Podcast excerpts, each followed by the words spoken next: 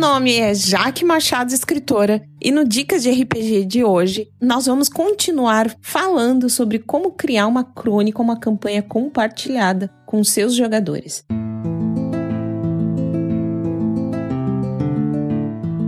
O Dicas de RPG é um oferecimento da Bardos Shop, bardosshop.com.br.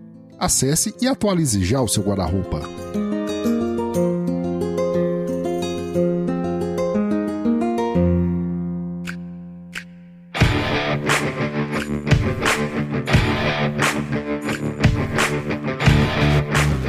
Dica anterior, nós falamos sobre o enredo e como criar um enredo junto com os jogadores, fazendo com que esses jogadores já comecem o jogo entrosados na história, conhecendo muito bem o cenário e te dando um material valiosíssimo para que você possa criar os metaplots e os plots e as subtramas. A gente já sabe que o enredo é o grande metaplot da história. E já sabemos também que a trama são os plots secundários. E nós também sabemos que existem pequenos plots que vão alinhavar os personagens a essa trama de segundo plano e muito possivelmente até os metaplots de coisas que eles vão ter que descobrir enquanto o jogo tem andamento ou nunca vão descobrir. Uma coisa que é muito importante que nós vamos ver no nosso Dicas de RPG de hoje é como posicionar de forma inteligente esses acontecimentos que os jogadores vão nos dar dentro de uma linha temporal que seja relevante para a história. E a gente vai dividir, que nem o Jack Estripador faria. Abraço, amigo Jack! Que nem o Jack Estripador faria, nós vamos dividir eles em passado recente, passado remoto, futuro e presente. Aí você vai dizer, já que futuro no jogo de RPG é impossível fazer isso.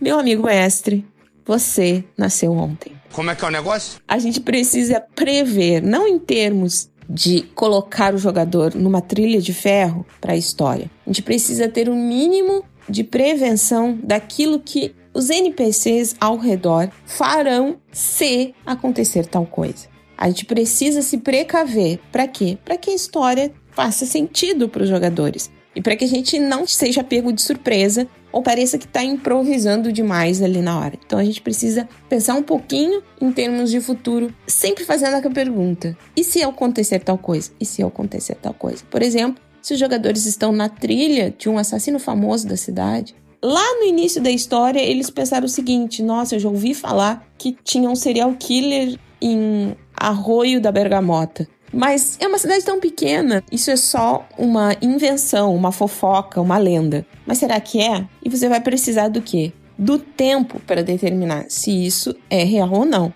Então você vai situar esse fato que começa numa situação que está muito ligada com os personagens. Por exemplo, quem foi assassinado pode ser um primo, pode pertencer à família de um dos jogadores, alguém que foi assassinado, e se acha que foi tal serial killer. E aqui a gente já tem um plot pequeno para construir uma alavancagem para um relevo um pouco mais distante. Então, em segundo plano, a gente tem a história, que é o que eles sabem, é o que os outros personagens NPCs do cenário vão poder dar informações para eles alavancarem para o terceiro plano, que é o relevo distante daquilo que eles não conhecem ou que eles achavam que era uma lenda e o que, que de fato é real que está por trás disso, que é o que eles vão encontrar lá adiante. Então a gente precisa construir pequenos ganchos para fazer eles entrarem cada vez mais fundo no relevo desse enredo desse metaplot.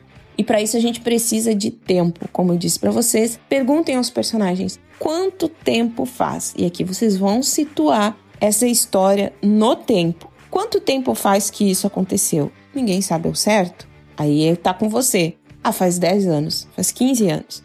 Você já vai começar aqui a situar esses eventos no tempo. É possível que tenha alguma testemunha? Isso, como mestre, você tem que saber. E essa testemunha vai estar aonde? Lá no relevo oculto, está distante dos personagens. Esse fato aconteceu há 15 anos e essa testemunha, ela se lembra o que, que ela está fazendo agora. Então você vai ter que fazer o tempo andar, você vai ter que fazer as ondas do tempo avançarem até o momento atual. Então você vai olhar uma linha do tempo exatamente como em qualquer filme de investigação, aquela linha do tempo, você vai situar o, hoje dos personagens e vai distribuir em três linhas. Uma imediatamente superior, outra imediatamente superior e outra imediatamente superior. Cada uma dessas linhas vai estar relacionada com um tipo de relevo. A mais aparente, que é de baixo, vai ser a do relevo que os personagens estão vivendo. E todas elas têm o mesmo tempo. A segunda vai trazer aquilo que está medianamente próximo dos personagens, que eles sabem e que ouviram falar como sendo uma lenda ou uma fofoca, algo assim. No terceiro, vocês vão colocar tudo aquilo que de fato aconteceu. E na última linha, vocês vão colocar aquilo que aconteceu e que talvez os personagens nem fiquem sabendo. E vocês vão ter que estabelecer momentos em que essas linhas se cruzam, começando pelo inicial. O assassinato aconteceu quando? E vocês vão traçar uma linha vertical que vai cruzar todas essas linhas horizontais, que são tempo, e vocês vão conectar elas através de fatos. E no ano tal, o personagem lá, que é parente de um dos PJs, foi assassinado. E esse é o único ponto que vai atravessar todas as linhas, é o fato que conecta tudo. Isso faz quantos anos? Então aqui tem uma testemunha, vocês vão andar. Essa testemunha, perguntar, né? É conhecida dos jogadores? Não, então ela tem que ir lá para a linha mais distante em cima. E assim vocês vão estabelecendo todos os fatos. E se em algum momento eles tiverem conexões muito próximas com os personagens, vocês vão arrastar sempre a linha vertical entre todos. Mas se não for de conhecimento dos personagens, vocês vão ter que se perguntar onde que esses personagens poderão ficar sabendo disso. E arrastar o metaplot até essa linha de acontecimentos que estão posicionadas em algum momento próximas, medianamente próximas ou distantes dos personagens. Se elas estão próximas, vocês vão ter que se perguntar: os personagens estão vendo? Se não, vocês vão pular para a linha superior. Estão vendo aonde? Essa personagem ela tá escondida num galpão há 15 anos. Ela foi sequestrada e ela vive lá escondida com alguém. Então, pensem é, com o próprio serial killer, ou a mãe do serial killer, né? Ela cuida dessa testemunha como se fosse uma criança. Então, vocês vão pegar a linha dos personagens, que é a primeira. Os personagens não sabem disso. Quem é que sabe disso? Só o assassino. Então, alguém sabe. Tá na, na segunda linha? Não. Aonde que os personagens têm que conseguir uma informação? Lá na linha, na última linha. Quem é que sabe disso? Se perguntem. Ah, esse daqui, vi uma, uma vizinha que passa por ali e sabe que toda semana chega um rancho com brinquedos para aquela casa.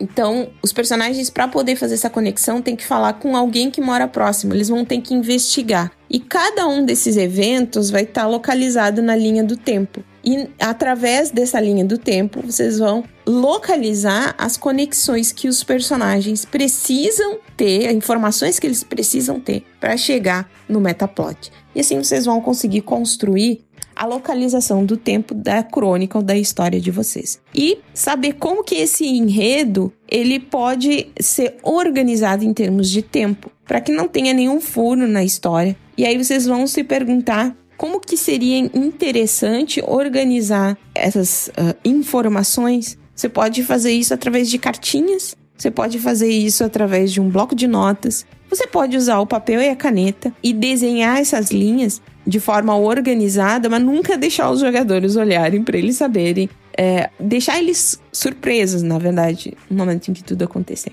E eles vão ficar livres para explorar o cenário e o tempo da maneira como eles se sentirem à vontade. Ou, de repente, nem buscar essa história que você está colocando e criarem novas. E é importante que o, o mestre saiba também no momento em que os jogadores criarem novas histórias e novas situações, que ele possa colocar essas novas situações nessa mesma linha do tempo e, de alguma maneira, fazer com que os eventos se cruzem em algum, algum lugar do tempo e do espaço da crônica que foi criada por vocês.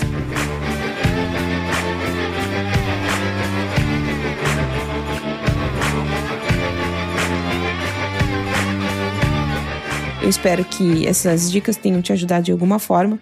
E agora eu passo o dado para o próximo mestre.